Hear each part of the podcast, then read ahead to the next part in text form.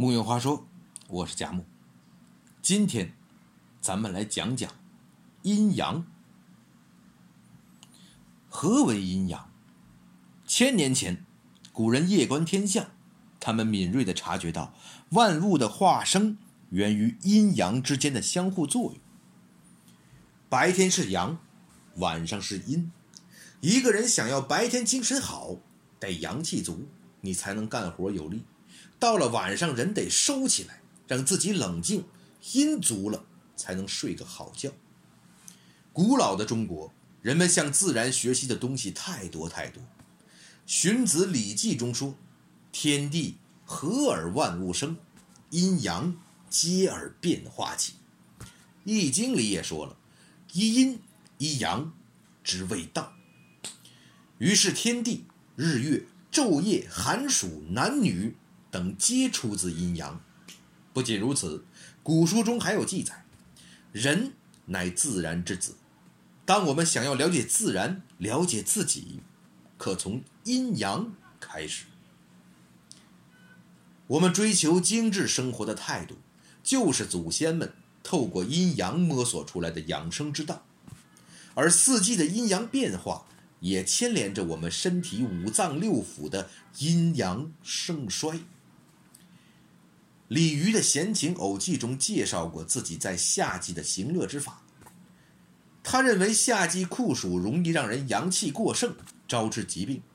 正确的行乐方式应该是将自己闭藏起来，独自偷闲。于是他选择在夏季隐居在深山老林里避暑，脱光衣服躲到乱河之间，连妻子女儿也找不到他，或者躺在长松树荫之下。飞禽走兽从他身边路过也不察觉，用飞泉洗砚台，用雪水煮茶，想吃瓜就到外头摘，想吃果子，果子自己从树上掉下来。李渔觉得夏季就应该用这样隐居偷闲的方式养生行乐，等毒暑过了再重新出来应酬也不晚。从夏季养生的方法，李渔联想到了为人处事的道理。他认为，当社会处于盛世或者乱世的时候，就如同进入了夏季，浮名寸禄就像硕人的暑气，容易让人迷失，令身心疲惫。所以在这样的时代，同样要选择隐居，不接待客人，自然也没有客人拜访；不应酬世故，世故的麻烦也不会找上门来。要以安逸无事的日子为荣，这样的人生就能够享受神仙一样的福气。所以，越来越多的现代人也选择了归隐的生活。在春季，世间万物都处在生发的时候，身体里的血气往外走，所以在春天，我们要夜卧早起，广步于庭。在春天早睡早起，有助于身体把冬天存积下来的阴气闭藏起来，恢复身体的阳气。人的情志也在积极的生发。所以我们要多到室外感受万物生发的气息，保持心情的舒畅。夏季的作息要稍作调整，晚卧早起，无厌于日。身体的阳气在夏天里最为旺盛，所以要晚睡早起，多点劳动，避免阳气过盛。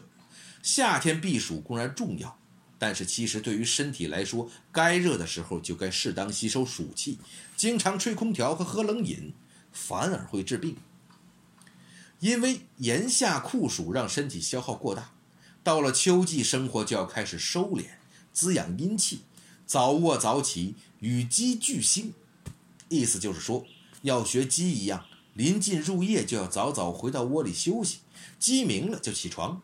加上万物凋零在秋，人的情绪也容易生悲，所以要注意调节自己的情绪。到了冬天。我们尤其渴望阳光，所以要早卧晚起，必待日光。太阳落山了就休息，等到太阳出来了我们才起床。而且身体的精气特别容易流失，所以要注意避免过度劳动。万物沉睡的冬季让人特别容易诚惶诚恐，所以在冬季我们要更加知足，不要患得患失。人越是远离自然，便越是接近疾病。中国人很早就学懂了“春生夏长，秋收冬藏”，只是我们慢慢忘记了感应自然的能力，也忘记了生活原本的美好。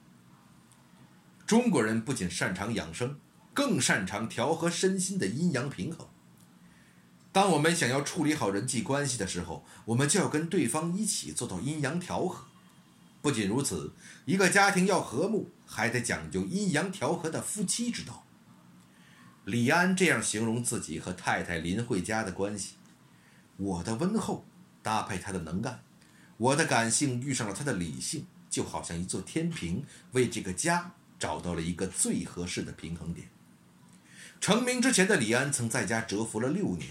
除了看大量的书籍和影片研究和学习，勤恳的埋头搞创作写剧本以外，他还买菜做饭带孩子，承担家里的细务杂项。李安心里明白，就算做了别人的丈夫或者父亲，他们不是理所当然要尊敬你的。要想得到家庭成员的尊敬，自己每天你都要付出努力，达到一定的标准来赚取他们的尊敬。这也是李安一直以来不懈怠的原因。李安经常公开感激林慧嘉的独立和对自己的尊重与理解。要不是有这么一位与自己高度契合的妻子，他可能没有机会去追寻自己的电影生涯。可是面对李安的公开谢词，林慧嘉只是觉得丈夫肉麻的无聊。林慧嘉并不觉得自己在这段感情里面是一个牺牲者，更加不觉得自己在李安背后付出了什么了不起的努力。她只知道。不拍片子的李安像个死人，她不想要一个死人老公，所以她一直提醒丈夫不要忘记自己心里的梦想。林慧嘉认为自己嫁给李安生孩子全都是自己的选择，她是一个独立的生命，她也有属于自己的事业，她所做的不全是为了家庭，不是因为自己是李太太，而是在对自己的人生负责。夫妻之间谁是阴谁是阳并不重要。重要的是像李安和太太那样，他在低潮的时候，林慧嘉就要主动，李安就去迁就太太的行程；相反，李安处在高潮的时候，太太就要迁就他的行程。